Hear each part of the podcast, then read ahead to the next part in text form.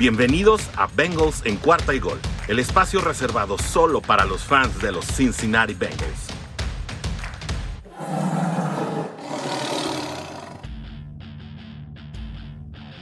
Bienvenidos sean todos ustedes amigos de Bengals en cuarta y gol, donde los Bengals no terminan y nosotros tampoco, amigos de la Hurray Nation en español y por supuesto amigos de Titans en cuarta y gol Bienvenidos a esta transmisión completamente en vivo, simultánea desde la Ciudad de México y la Ciudad de Guadalajara, para la que quiero dar la más cordial de las bienvenidas a nuestro mejor amigo desde la semana 18 de, la NFL, en la que pues los Bengals derrotaron, 17, perdón, que los Bengals derrotaron a Kansas City y le dieron la siembra de número uno a los Tennessee Titans un programa que está a cargo de Alberto Romano, a quien me da mucho gusto recibir en este espacio. ¿Cómo estás, Alberto? ¿Qué onda, Orson? No, muchas gracias a ti, gracias por la invitación. Eh, va a ser una bonita conversación y 100% nuestros nuevos mejores amigos, los Bengals. Eh, un equipo que creo que nadie le cae mal los Bengals. Son un equipo que todo el mundo está contento de verlos con grandes nuevos jugadores, superestrellas. Y aparte, creo que los Titans, si llegan a hacer algo lejos y llegan a ganar el Super Bowl, eh, le tienen que dar un 20-25% de gracias a los Bengals. Por lo menos un whisky, Alberto. Pero mira, sí hay quienes nos odian, ¿eh? Sí hay quienes nos odian. Eh, se llaman los Steelers ¿no? Que especialmente en, e, en, estas épocas como que no les caemos muy bien.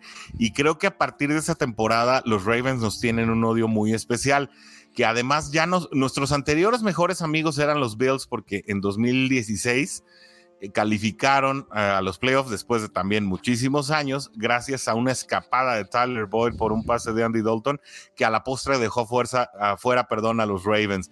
Así que nos gozamos de tener unos nuevos mejores amigos que ahora son los Titans, a quienes nos vamos a enfrentar en su casa este sábado en, creo, el duelo más explosivo de los que se esperan para la semana o para la ronda de divisionales. Creo que hay mucho que platicar acerca de los Titans porque hay muchos regresos, eh, situaciones que aficionados del equipo de Cincinnati están pasando por alto y que se puede caer en un exceso de confianza eh, con respecto a la afición, eh, un poquito engañados por el resultado del año pasado, ese 31-20 que también fue a domicilio.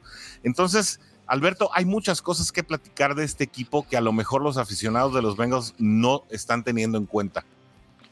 100%. Eh, el año pasado, los Bengals, esa derrota de los Titans en contra de los Bengals, creo que nadie se la esperaba. Los Bengals en ese momento eran de los peores equipos en la NFL pero mucha gente cree que los Titans siguen siendo el mismo equipo que el año pasado, la misma defensiva, el misma ofensiva, cuando realmente la transición que ha pasado los Titans en este año es muy interesante.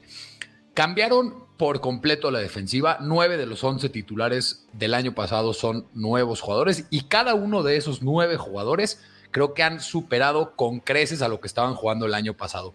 Eh, adiciones impresionantes como la de Dinico Otri, la mejor adquisición de, agencia libre por parte de los Titans, que tiene ocho capturas en el año y junto con Jeffrey Simmons son uno de los mejores fuerzas interiores en la línea defensiva en toda la NFL. Bot Dupree, cuando está en el campo, la línea defensiva de los cuatro frontales es otra por completo. Además, eh, se, adiciona a la mitad de la temporada por parte de waivers de los Texans a Zach Cunningham, que estaba teniendo un muy mal año con los Texans, pero ahorita, cuando entra ahorita los, eh, a jugar con los Titans, cada semana ha sido de los cinco mejores linebackers calificados en Pro Football Focus. Está teniendo una temporada muy, muy, muy buena. Christian Fulton el año pasado no estaba jugando por una lesión. Este año está siendo una temporada bastante buena. O sea, no es un cornerback elite, pero es un cornerback que te puede dar un muy buen partido y puede cubrir bien a Jamar Chase. Y a Jamar Chase que vienen con una familiaridad desde la preparatoria, jugaron en LSU juntos, ahorita vamos a platicar un poquito yo creo que de eso, que creo que es lo que la gente más está eh, ansiando ver ese duelo de excompañeros que se han dicho que se conocen desde de toda la vida, de hecho Jamar Chase eh, estaba viendo una declaración que dijo que hasta el momento Christian Fulton le tiene un poquito tomada la medida, le, ha ganado las batallas, pero Jamar Chase está impresionante lo que está haciendo el novato, sensación de los Bengals. Eh, Janoris Jenkins entra por Malcolm Butler. Janoris Jenkins ha mejorado mucho los últimos cuatro partidos. Creo que es el, estaba viendo, es el tercer cornerback que menos pases completados eh, permiten toda la NFL, en toda la NFL. Elijah Mulden, el, novato, ha sido un muy buen pick. Kevin Bayard, el mejor safety de toda la NFL en esta temporada. Eh, fue el mejor, el que más votos de All Pro tuvo. Eh, es el safety con mejor calificación en Pro Football Focus. Amani Hooker, el strong safety, eh, reemplaza a Kenny Vaccaro y ha sido, creo que la parte más importante de esta defensiva en la secundaria, en el tercer nivel, en la parte de los safeties. Ese dúo de, de Bayard y de Hooker es muy, muy bueno. Te digo, la gente, y no, no tenemos que olvidar también a David Long, que viene regresando después de, bueno, regresó en la semana 17, después de perder esos siete partidos. Y cuando David Long está en el campo, es muy difícil correrle a los, a los Titans. Es un linebacker físico, agresivo, que ataca de fuerza, de, de una manera muy agresiva a los frontal, al centro de la línea ofensiva contraria. Entonces, para digo toda esta explicación amplia de la defensiva porque mucha gente cree que se van a enfrentar a la misma mala defensiva que los Bengals se enfrentaron el año pasado, cuando es al revés. La defensiva es lo que está cargando este equipo y la defensiva está jugando de muy buena forma. Es la segunda mejor defensiva en contra de la carrera en toda la NFL y se quedaron a solamente dos yardas de los Ravens para ser empatados en el primer lugar. Así que si los aficionados los Bengals creen que van a tener un día de campo en contra de la defensiva de los Titans, eh, no, y va a estar muy bueno el duelo porque la ofensiva de los Bengals es impresionante, la que mejor está funcionando para mí en estos momentos en la NFL, eh, en contra de una muy buena defensiva de los Titans.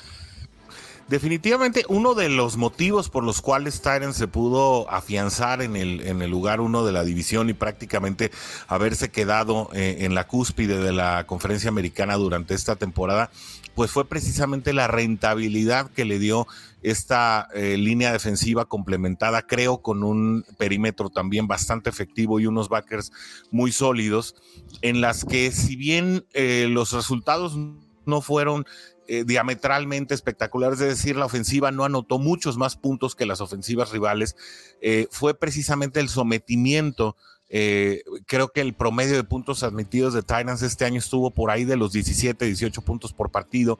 Eh, de manera que, bueno, cuando obviamente tienes un nivel tan bajo de promedio de puntos admitidos, es muy fácil que tu ofensiva te saque adelante porque, bueno, digamos que anotar 20 puntos eh, por partido en, en, este formato actual de la liga que favorece mucho más a los esquemas ofensivos, pues prácticamente te garantiza el poderte llevar la mayoría de los encuentros. Yo coincido contigo, creo que al igual que Cincinnati, Tennessee mejoró eh, prácticamente en todos los departamentos particulares de la, de la defensiva en este año, dándole upgrades prácticamente a cada posición.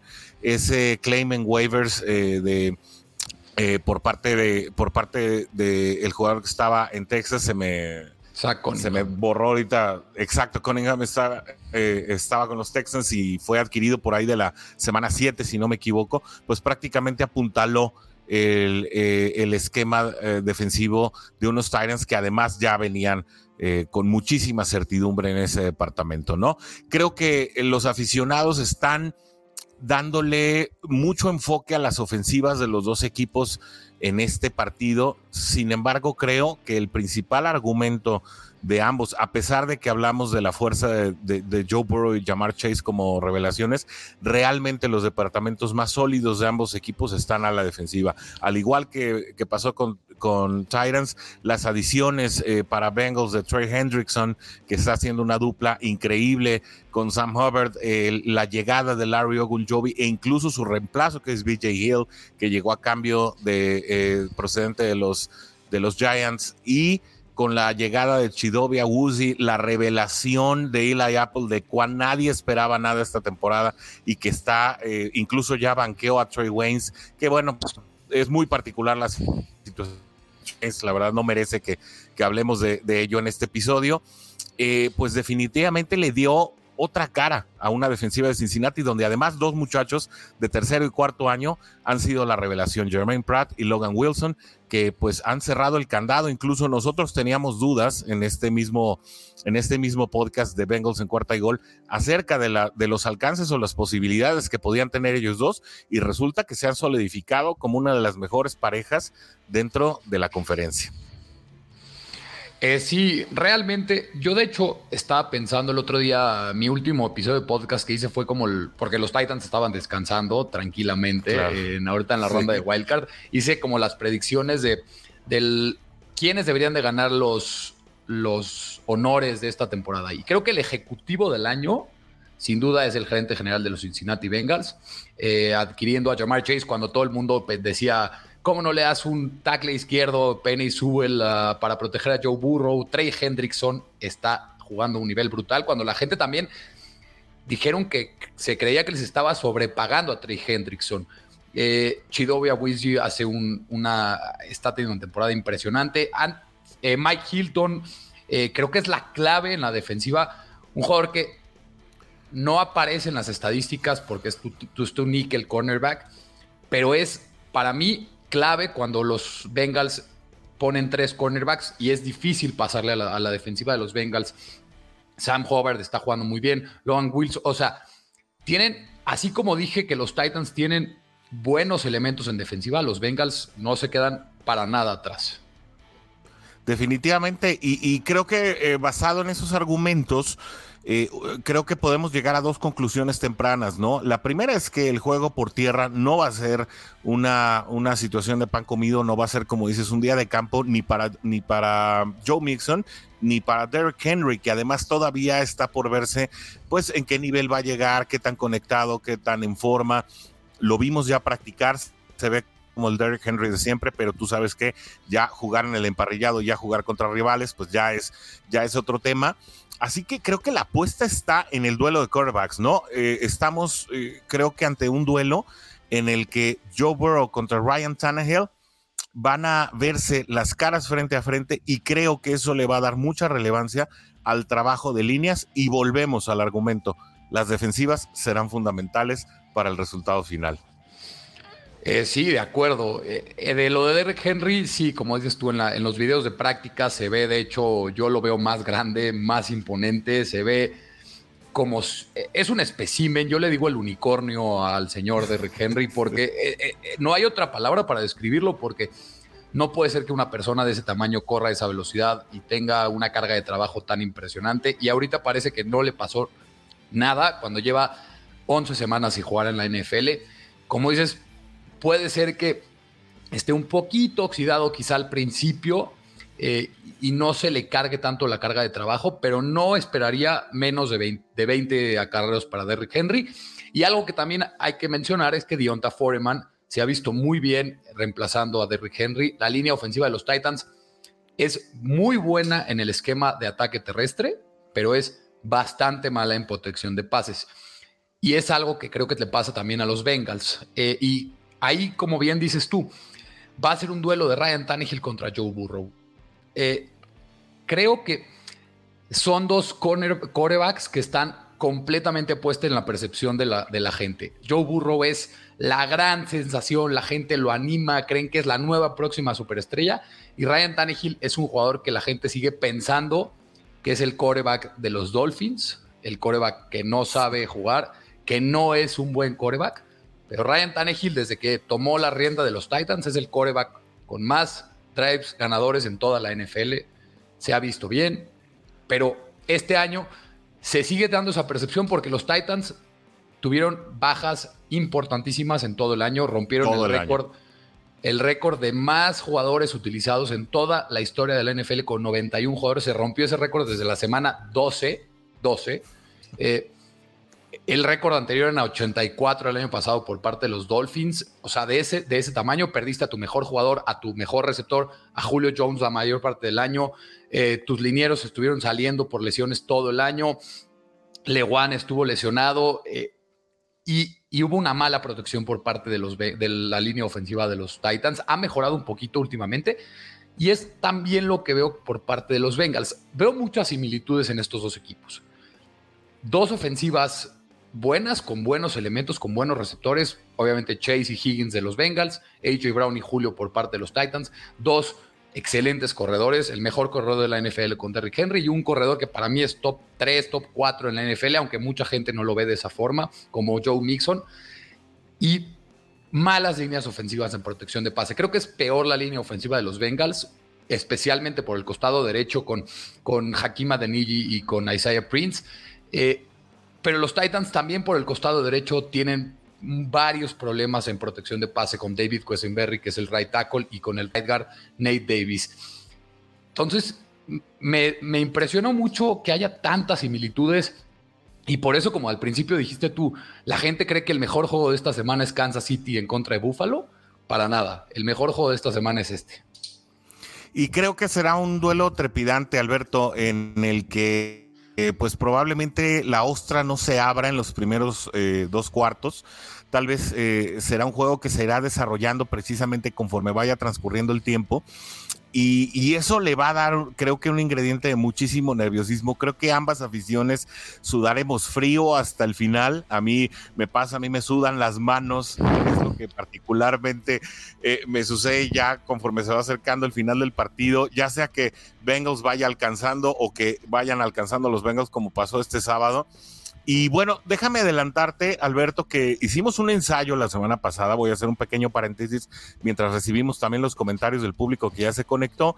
Y es que estuvimos haciendo una transmisión alterna en vivo para las personas, eh, pues obviamente los fans de, cuarta y gol en general, que no pueden seguir por alguna situación el partido. Eh, en la transmisión normal de televisión o a través de, sus dispositivos móviles, pues bueno, vamos a estar teniendo a través de este canal de eh, los, las distintas vías de la Jura Nation en español y obviamente eh, de Bengals en cuarta y gol, donde la NFL no termina y los Bengals tampoco y los Titans tampoco. Y vamos a estar eh, haciendo esa transmisión. Así que queremos invitar también a toda la fanbase de los Titans a que si tienen eh, por ahí algún impedimento para poder seguir el partido, pues que lo puedan estar sintonizando a través de nuestras vías. ¿Qué te parece si hacemos una pequeña pausa, Alberto, para darle lectura a los comentarios de la gente que ya se está conectando?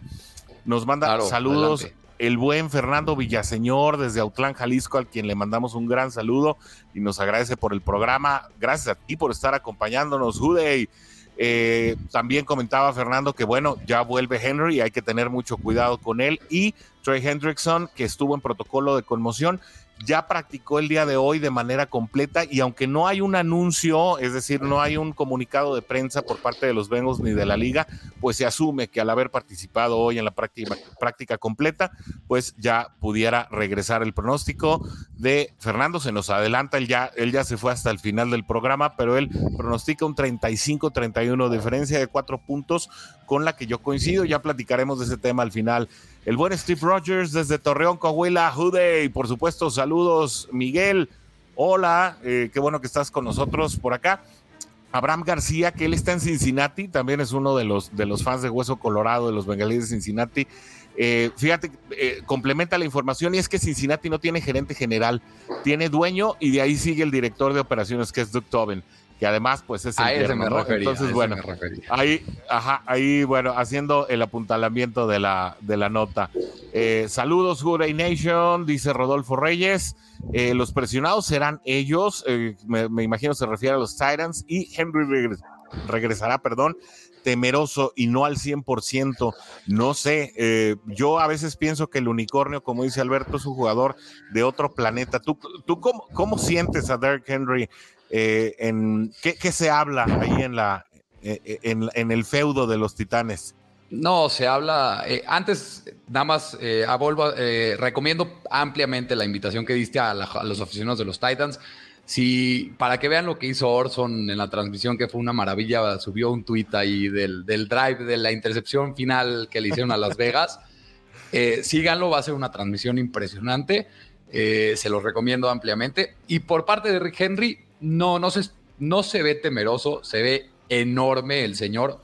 Eh, se ve físicamente impresionante. De hecho, la semana pasada que practicaron los Titans sin uniforme, se veía aún más grande de lo que se ve con uniformes.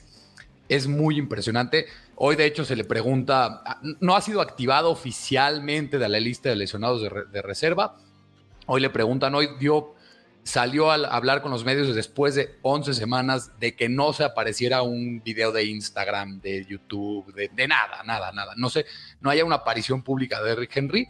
Hoy habló, se le pregunta, ¿esperas que vas a jugar el sábado? Se ríe y dice, veremos cómo se da la semana, pero obviamente se, se espera que Derrick Henry, yo te digo, creo que va a tener una carga un poquito más baja de la normal, en vez de 30 carreos que tiene normalmente, entre 20 y 25, pero eh, Derrick se ve como si no le pasó nada. Sin embargo, además, yo creo que está muy bien complementado con Singletary, que también tuvo bastantes acarreos eh, durante la ausencia de Derrick Henry. Y, creo que. ¿no? Digo, Foreman, perdón, tienes toda la razón. De los Bills, no ya, ya estoy yo mezclando aquí equipos. Eh, señal de que ya andamos nerviosos, igual que, que, Miguel, que nos dice: Mira, aún no empieza el partido, yo ya estoy nervioso, dice Miguel. Saludos a Carlos Aquino hasta Chihuahua, eh, José Juan Barajas también ya se conectó y nos manda un gran Day. Y eh, Abraham García nos dice, qué buen programa el de anoche. Bueno, sí, ayer tuvimos un en vivo también increíble. Creo que el esfuerzo que está haciendo Cuarta y Gol eh, y obviamente los delegados de cada equipo eh, para traer material de primerísima a todas las aficiones es algo de notar. Sigan a las cuentas principales de Cuarta y Gol en TikTok, en, Facebook, en Twitter y obviamente el sitio web, porque la verdad ahí que la NFL no termina y obviamente nosotros tampoco. Eh, dentro del reporte de lesionados, pues a ver, creo que estamos en una situación paradójica, ¿no? Eh, como bien decías, Alberto, eh, pues Titans estuvo lesionados toda la temporada, lo platicamos tú y yo durante el desarrollo de la misma, ya fuera a través del Twitter o por ahí a través de los foros internos que existen a través de, cuarta y gol, pues la, situación era muy complicada semana tras semana con una lista de lesionados que se iba incrementando, mientras Cincinnati tuvo muy buena salud dentro del equipo, prácticamente fuera de Brandon Wilson el regresador de patadas estrella, pues no hubo un titular determinante que hubiera estado ausente por un gran periodo de tiempo. Creo que eh, Bengal sufrió eh, pues la ausencia más prolongada tal vez haya sido la de Logan Wilson, ya que Xavier Suafilon, que fue el right guard titular eh, al principio de la temporada, pues fue bien suplido de alguna manera por Jackson Carman en un inicio, después Akima Deniji eh, y a la lesión de, Riley Reef, que es un eh, tackle de, un, sí, un tackle derecho proveniente de Minnesota. A Deniji se mueve a la posición de tackle y el guard es ocupado ya por, eh, por, distintos, por distintos jugadores. Después es regresado al, al right guard y es Isaiah Prince quien toma ese sitio y es seguramente de quien estará iniciando. Sin embargo, en el partido, eh, en el partido de Comodines, Cincinnati sale con varios lesionados. De ellos creo que el de más trascendencia es eh, Larry Ogunjobi, que no va a formar parte de esta línea defensiva, pues eh, muy arrolladora que distinguió a la defensiva de Cincinnati y parece que ahora los Bengals llegan con mucho más ausencias y eh, pues ya los Sirens llegan prácticamente con cuadro completo. No sé si hay alguna lesión o alguna ausencia por ahí que tú pudieras destacar como, como parte ya de, lo que se perfila para el juego del sábado. Eh, sí, lo, lo dices perfectamente. Los Titans están prácticamente completos, obviamente sin contar a los jugadores que se pierden el resto de la temporada, como Caleb Farley, su pick de primera ronda, que realmente no era el titular al principio de la temporada. Eh, ahorita, hoy que sale el último reporte de lesionados, eh, solamente hay tres jugadores, eh, bueno, cuatro jugadores reportados en la lista de lesionados, eso sin contar Derrick Henry, que como todavía no está activado la Injury Reserve, y el fullback titular que es Tory Carter que están los dos eh, esperando a que sean activados de la lista de lesionados, pero en la lista solamente hay cuatro jugadores cuando hubo, una, hubo una semana en la, en la, temporada que habían 31 jugadores en la lista de lesionados. Habían en los reportes de lesionados dos páginas, era impresionante. Y ahorita los únicos jugadores que están en, la lista, el único que preocupa un poquito que se agregó hoy a la lista de lesionados, todavía no se sabe si fue eh, por un poquito de descanso, porque es un jugador veterano, es Jack Rabbit Jenkins, el cornerback dos de los Titans. Eh, Si llegara a faltar, el siguiente que está también en la lista de lesionados es Buster Screen. Eh, pero él practicó de manera completa. El único que practicó, que no practicó fue Jack Jarvis Jenkins. El que estuvo limitado es T.R. Tark, que es como el nose tackle titular, pero también es un jugador de situaciones específicas para, eh, para jugadas de ataque terrestre de, los equipos contrarios, porque el nose tackle titular las, últimas semanas es Naquan Jones, pero los Titans están prácticamente completos. Ah, Derek Robertson, que es el como el sexto outside linebacker de los Titans, no estuvo hoy en la práctica, pero fue por una. Eh, no fue por lesión, no se sabe todavía de qué, le pasó. Y Greg Mavin, que es como el cuarto cornerback de los Titans, eh, fue agregado hoy a la lista de COVID. Entonces, realmente los Titans están completos. Sí, eh, bueno, acá en lo particular, en el feudo de los, o en el cubil felino, eh, pues es prácticamente la parte interior de la línea defensiva la que se encuentra eh, bastante diezmada, ya que, bueno, el relevo natural de Larry Ogunjobi es BJ Hill, quien estuvo teniendo pues algunas actuaciones destacadas durante la campaña en los pocos snaps que juega. Sin embargo, los reservas, que son Josh Topu y eh, en su momento también... Em, Sheldon estuvo pues también en, en, protocolo de recuperación. Renell Gren tampoco va a formar parte de la plantilla titular, así que digamos que Cincinnati llega con un departamento muy, limitado, es decir, van a ser muchos snaps para los jugadores que van a estar disponibles, que prácticamente eh, pues son esos tres, DJ Reader, que obviamente es el titular y es el nose tackle eh, pues prácticamente más temido de ellos, eh, BJ Hill y Tyler Shelvin van a ser los, los jugadores que van a estar por la parte interior por por las lesiones, insisto, de George Topu, obviamente de Larry Ogunjobi y de Ronald Wren. Entonces, el hecho de tener también a estos tres eh, linieros interiores, pues prácticamente de manera permanente en el juego, sabemos que Cincinnati por lo regular eh, presiona con cuatro o con cinco jugadores a través eh, de la técnica 3, que es lo que se le llama cuando sales por el lado del, del hombro de los linieros defensivos perdón, de los linieros ofensivos. Entonces, creo que es, eh, eh, esta defensiva de Cincinnati, por lo menos en su parte interior, en, las trincheras, eh, corre el riesgo de agotarse prácticamente en el tercero, el cuarto cuarto, para lo cual pues había un rumor de que se le llamaría en un momento dado Gino Atkins, por ahí contempló la posibilidad Jesse Bates de poder llamar al pues a, una a un llamado a ser leyenda de este equipo de los Cincinnati, ocho veces al tazón de los profesionales, pero que actualmente pues está viviendo su etapa de padre y que no tiene contemplado regresar en lo absoluto. Un rumor, un rumor que prendió a la Hurray Nation, pero que no pasó más allá de ahí. Saludos, Rodrigo Guerrero, uno de los, de los eh, bases de aquí de, de, Bengals en cuarta y gol y de la Hurray Nation en español. Se proyecta pues prácticamente de la mitad a un cuarto de esos eh, intentos de carrera para Derrick Henry. ¿Cómo lo ves tú? Eh, saludos, Rodrigo. Ya sabemos que, siempre estás al pendiente de estas transmisiones, aunque normalmente está acá adentro, ¿no? Eh, sí, sé que se proyecta eso, pero creo que es más por la. por la incertidumbre que hay de que esté regresando Derrick Henry, pero antes de la lesión estaba promediando casi 30 carreras por partido. Entonces, yo sí espero unos entre 18 a 20 acarreos por parte de Derrick Henry.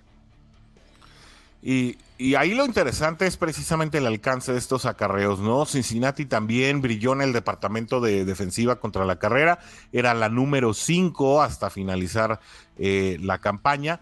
Sin embargo, hubo juegos, eh, y esto creo que vale la pena recordarlo y ponerlo en relevancia, especialmente el juego ante Cleveland, el primero de ellos, en el que pues prácticamente eh, se le dejó al, rival del estado eh, hacer cera y pabilo con la defensiva de Cincinnati, es decir, Cleveland le corrió lo que quiso a Cincinnati y fue pues también en unos eh, en, distintas ocasiones víctima de carreras muy largas. Y sabemos que Derrick Henry pues es la verdad muy presto a hacer este tipo de, de, carreras en la que pues cuando se decide nadie lo detiene y se va hasta las diagonales, ¿no?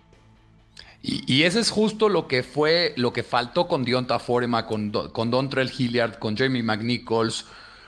Esa explosividad, esos acarreos que Don, Dionta Foreman se iba para 18, 20 yardas pero sabías que si ese acarreo lo hubiera tenido el Rey, se iba al touchdown y hubiera sido un acarreo de 60, 70 yardas, que es lo que se basa la ofensiva de los Titans. Los Titans están, están diseñados ofensivamente hablando para tener un ataque terrestre dominante, constante y que no puedas parar con una, te digo, una muy buena, eh, un muy buen esquema de ataque terrestre de la línea ofensiva de los cinco de Taylor Lewan, de Roger Saffold, de Ben Jones, de Nate Davis y de David Quesenberry.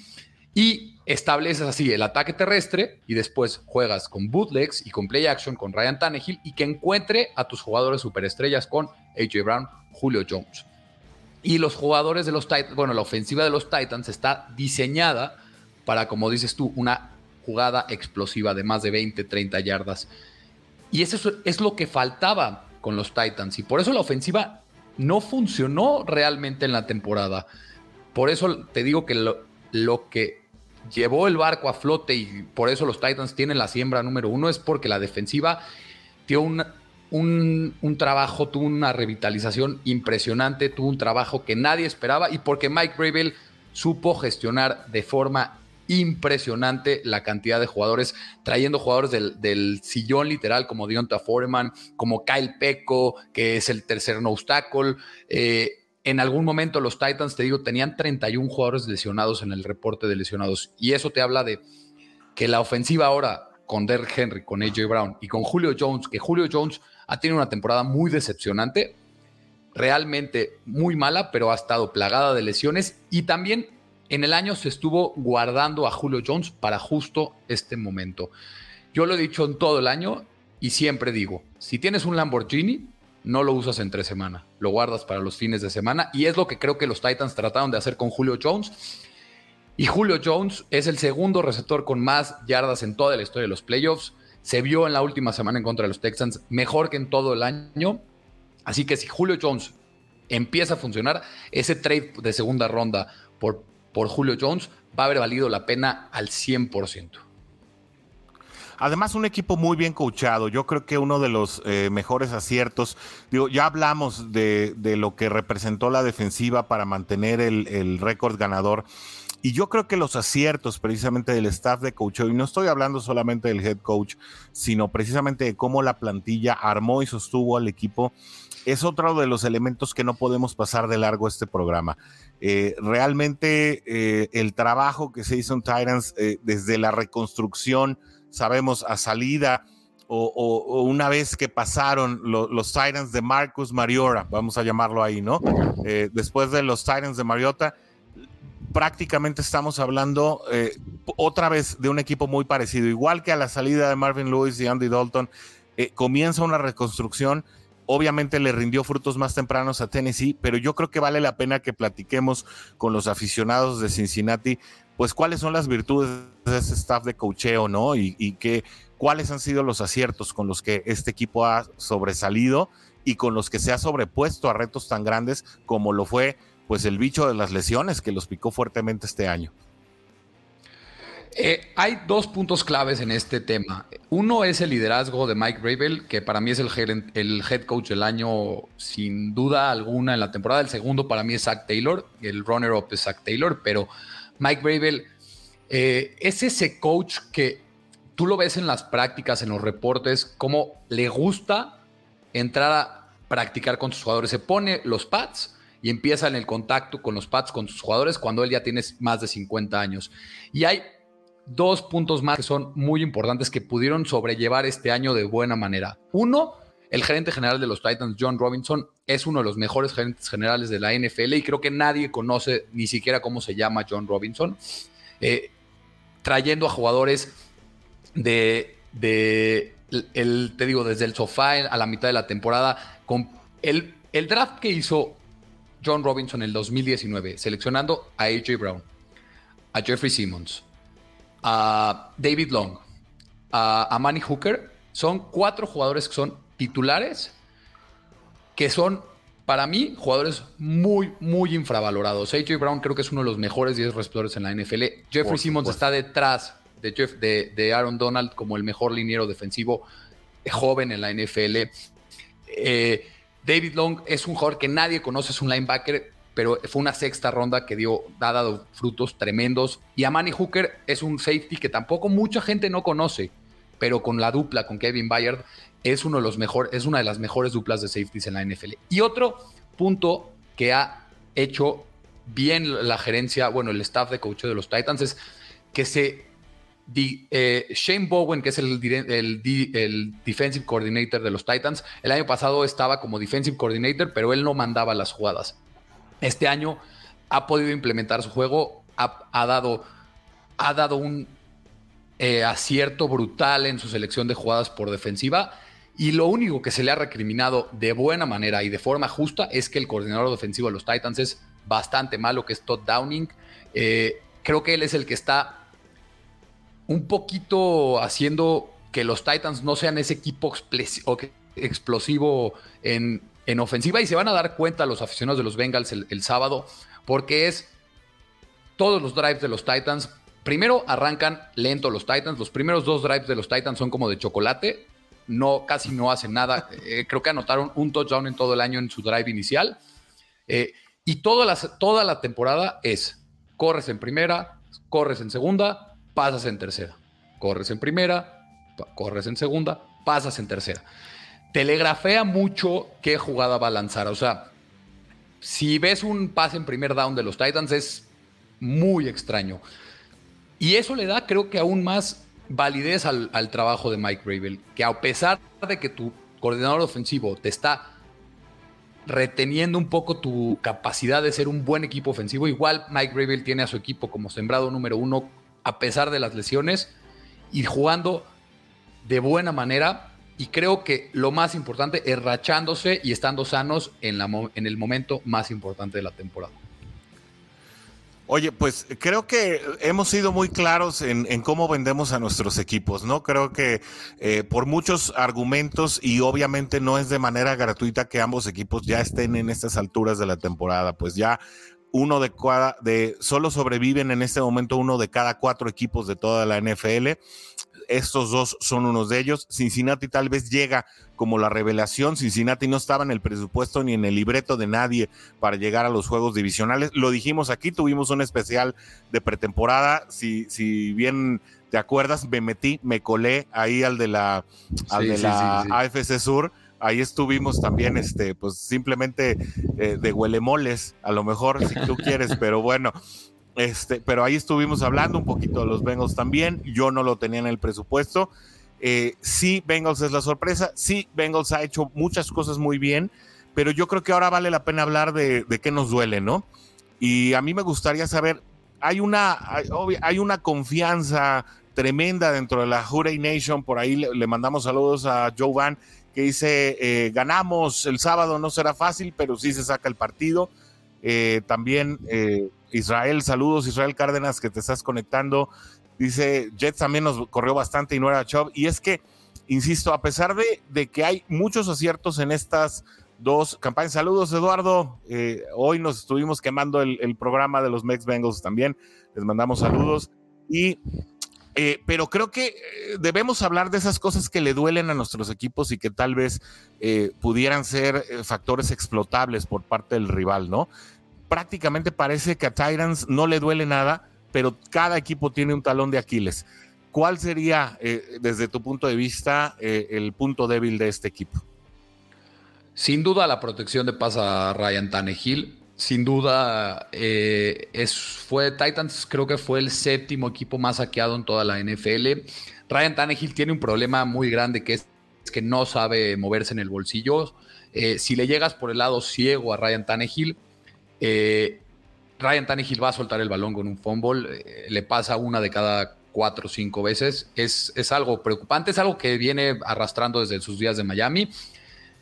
Y, y es lo que a mí me preocupa. Y más en contra de Trey Hendrickson, de BJ Hill, de DJ Reader y de Sam Hobart, que Sam Hobart creo que fue el mejor jugador en contra de Las Vegas por parte de los Bengals. Fue, creo que fue la clave de la victoria de los Bengals. Y algo también en defensiva que creo que le puede doler un poco a los Titans es Cincinnati es el equipo más explosivo en la NFL con más touchdowns de más de 20 yardas y los Titans sufren a veces en eso. Eh, permiten jugadas explosivas, touchdowns explosivos. Los Titans no son ese equipo que sigue con sus cornerbacks a los, a los, a los receptores contrarios. Christian Fulton se alinea en el costado izquierdo y Janoris Jenkins se alinea en el costado derecho.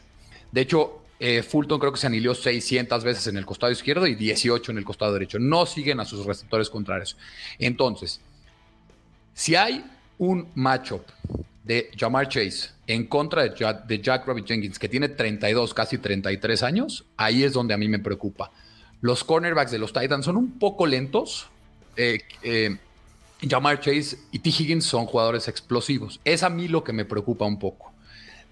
En ofensiva, la línea ofensiva eh, de los Titans protegiendo a Ryan Tannehill. Y en defensiva me preocupa esos matchups cuando estén alineados en contra de Jack Rabbit Jenkins. Te digo, Jack Rabbit Jenkins ha mejorado mucho en las últimas cuatro semanas, pero al principio de la temporada, partido tras partido, permitía una jugada de 40, 50 yardas, touchdowns. En contra de los Seahawks lo quemaron dos veces para más de 60 yardas en un touchdown. Eh, es ahí lo que me preocupa. La velocidad en contra de Jack Roy Jenkins y la protección de pase a Ryan Tannehill. Eh, creo que aquí precisamente en los talones de Aquiles es donde se separan eh, los dos equipos, ¿no? Sin duda, Cincinnati batalló todo el año con la protección de pase. Si en este offseason no se hace algo por esta línea ofensiva, eh, realmente pues será una situación que, que seguirá en, la, en las siguientes temporadas. Vimos una evolución de Joe Burrow para poder eludir estas presiones. Prácticamente en las últimas semanas vimos cómo pues prácticamente al estilo que, le, que, le, identificaba en el colegial, pues podía salir o romper la bolsa en momentos de presión cuando la presión era muy atrás, salir hacia adelante, salir hacia los lados cuando la presión venía por enfrente. Sin embargo, el hecho de que el plan de juego no lo puedas conseguir porque tu línea no está respondiendo como lo, como lo tienes planteado, sobre todo en situaciones de pase, creo que es una de las debilidades de Cincinnati y otra que eh, pues esta línea no ha permitido que se establezca un juego terrestre. Eh, pues prácticamente porque Joe Mixon no tiene las mismas prestaciones de Henry, ¿no? Henry es un jugador que solito puede hacer esas eh, situaciones de carrera y sobre todo esas jugadas explosivas que van más allá de las 20 yardas, pero Joe Mixon es un poco más dependiente de los huecos que le puedan abrir. Prácticamente Mixon es un jugador que se encarrera una vez que ya pudo recorrer 7, 8 yardas. Si tú lo cortas antes de ese, de ese lapso, pues él, él, no podrá establecer un juego terrestre demasiado confiable. Sin embargo, creo yo, y como ya lo habíamos mencionado hace unos minutos, creo que la debilidad principal de Cincinnati en este momento se encuentra otra vez en el interior de la línea defensiva porque está muy corto de personal. El hecho de que el cansancio haga presa a estos jugadores, la condición física eh, que bueno, pues también siempre sabemos que este tipo de jugadores pues tienden a estar mucho más pasados de peso, eh, a, tener otro tipo de prestaciones, las cuales pues no les permiten obviamente ser jugadores de, larga carrera, sino que son jugadores que necesitan eh, relevos constantes para poder mantenerse en las jugadas importantes. El hecho de que Cincinnati tenga que depender de estos tres jugadores que ya habíamos hablado, DJ Reader, BJ Hill y en su momento Tyler Shelvin para poder estar eh, pues prácticamente contrarrestando eh, a, la ofensiva de, Tennessee durante, toda, eh, durante todo el partido, me parece que puede ser una situación que puede orillar a Cincinnati a situaciones muy incómodas ya en los albores del final del tercer cuarto y obviamente durante todo el cuarto periodo. Por lo que creo que Cincinnati debe buscar eh, golpear rápidamente, es decir, si, Tennessee suele ser conservador en el principio del partido, pues creo que Cincinnati deberá atacar muy fuerte desde el inicio, así lo anunció Zach Taylor. Em, así que bueno, pues eh, veremos si esta, si esta situación se presta y si incide en el, en el desarrollo del partido, Alberto. No sé si ahora tú de ese lado tengas cuestionamientos o planteamientos que hacer para este lado del rival. Eh, pues realmente hay algo que creo que mucha gente tiene fuera de, vista porque no es el nombre más espectacular, que es CJ Usoma. Creo que el Titan de los Bengals cumple su función y de hecho es algo que los Titans eh, no tienen. Los Titans no tienen Tyrant. Jeff Swain es un Tyrant bloqueador. Anthony Fixer ha sido una decepción constante. Y la gente se va con Joe Mixon, con Joe Burrow, con Jamar Chase, con T. Higgins, con Tyler Boyd pero creo que es Chiche y Usoma, especialmente en zona roja, creo que puede afectar a los Titans. O sea, creo que puede ser un jugador que nadie está hablando de él y creo que puede ser clave para los Bengals. No sé cómo tú lo ves. Fíjate que coincido, eh, por ahí Eduardo Chávez eh, eh, comentaba, por ahí lo pusimos el comentario ahorita al aire, acerca de que este partido está hecho para Tyler Boyd. Normalmente cuando hay partidos para Tyler Boyd, estamos hablando también de CJ Uzoma, porque son jugadores que prácticamente se plantan en el flat o bueno, que transitan en el flat. No es que se planten y que se queden en un solo lugar, sino que saben colocarse muy bien detrás de los linebackers, ¿no? Eh, de manera que cuando la jugada es de atracción o, existe una carga notable por parte de la defensiva, son jugadores que te van a hacer mucho daño en el rango de las 7 a las 15 yardas.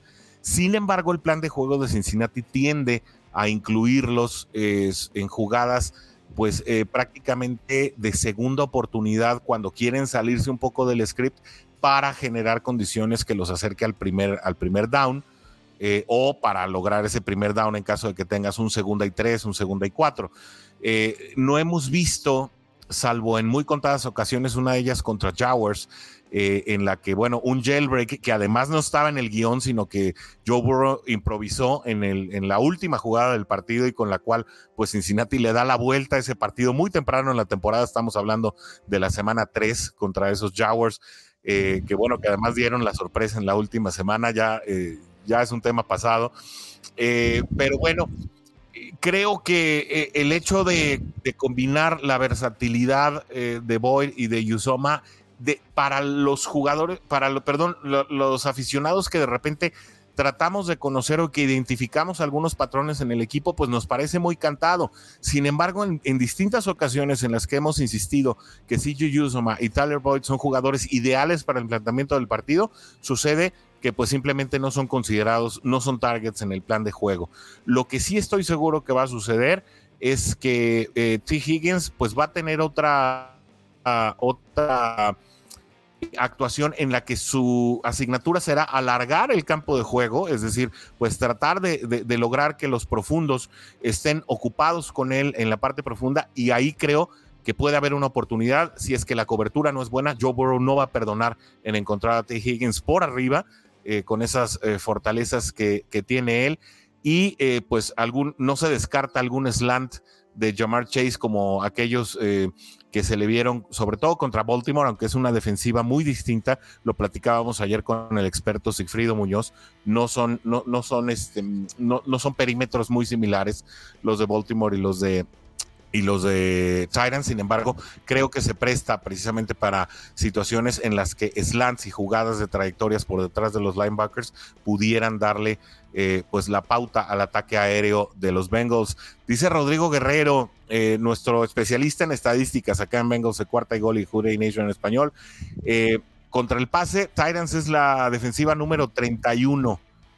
¿en, en, qué, ¿En qué situación crees que pone pues esta estadística a la defensiva de Titans cuando estás hablando pues prácticamente no solamente de Jamar Chase y T. Higgins, sino pues uno, uno también de los, de los mejores slots que es Tyler Boyd y precisamente eh, CJ Usoma que hablabas que cuando es empleado pues esta temporada las pocas veces que ha sido requerido ha sido efectivo.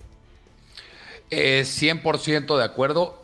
Eh, esa estadística del 31 en contra de los Titans por aire en cobertura de la secundaria es más algo que está inflado por el principio de la temporada. Los Titans al principio de la temporada estaban permitiendo eh, arriba de 350, 400 yardas por aire promedio por partido, pero en las últimas semanas los Titans han bajado mucho esa, esa cantidad de yardas permitidas por aire.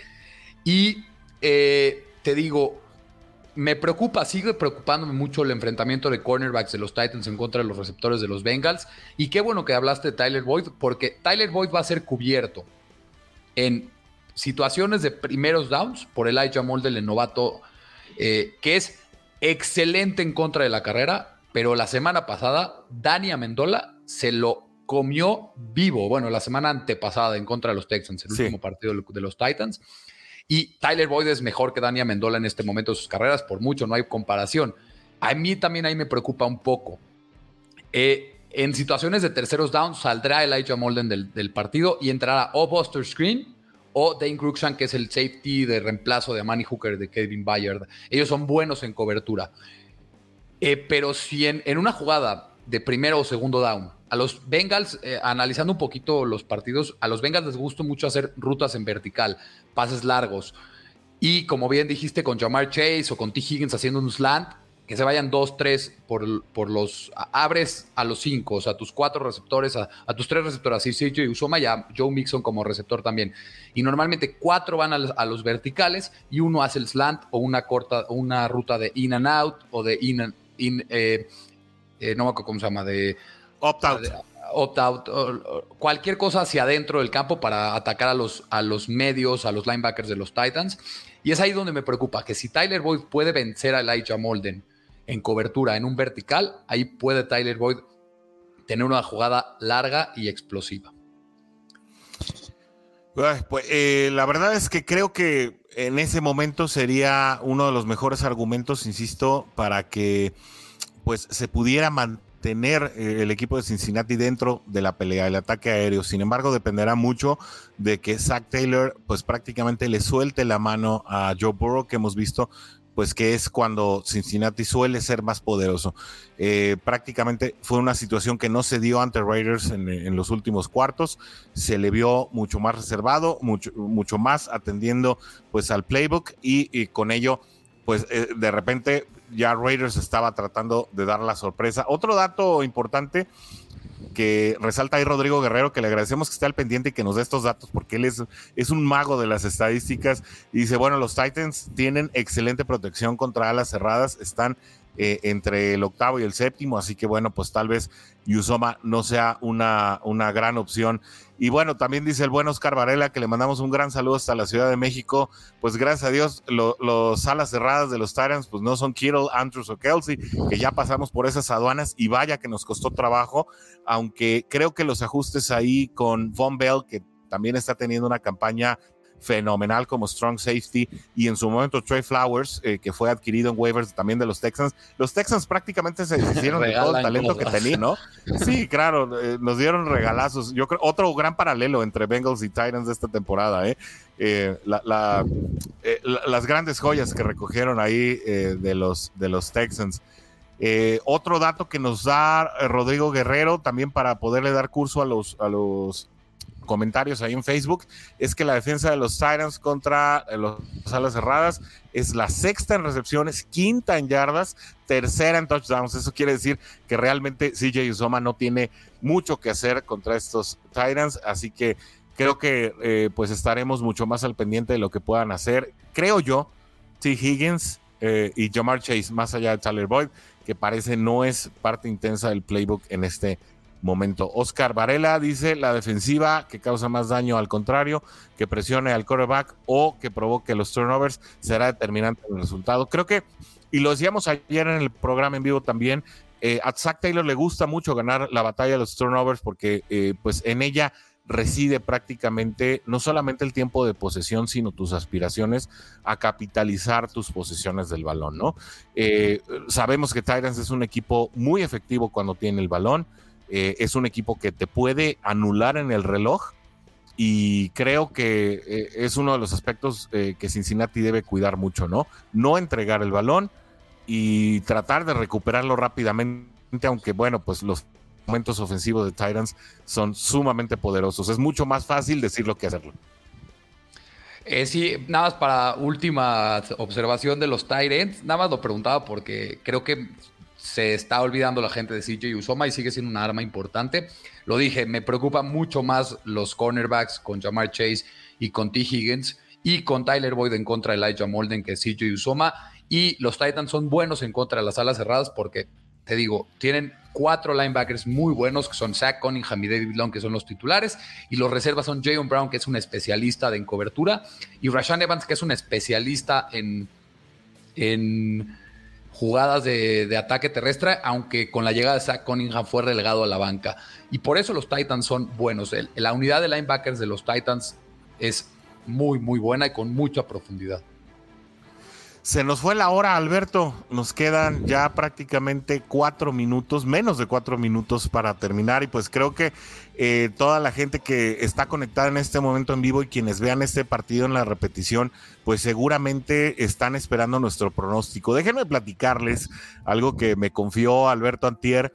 Y es que él va a estar allá en Tennessee viendo al equipo de sus amores. y bueno, pues la verdad es que esa experiencia no nos la puedes dejar de contar. Yo te quería invitar al en vivo un ratito, pero obviamente pues no va a ser posible. Lo que sí te quiero invitar aquí enfrente de todos es que te voy a pasar el link de la transmisión en vivo y si en el medio tiempo te puedes conectar para platicarnos qué está pasando en Tennessee, sería una experiencia maravillosa para los fans eh, tanto de Cincinnati como de Tennessee y obviamente toda la comunidad de Cuarta y Gol.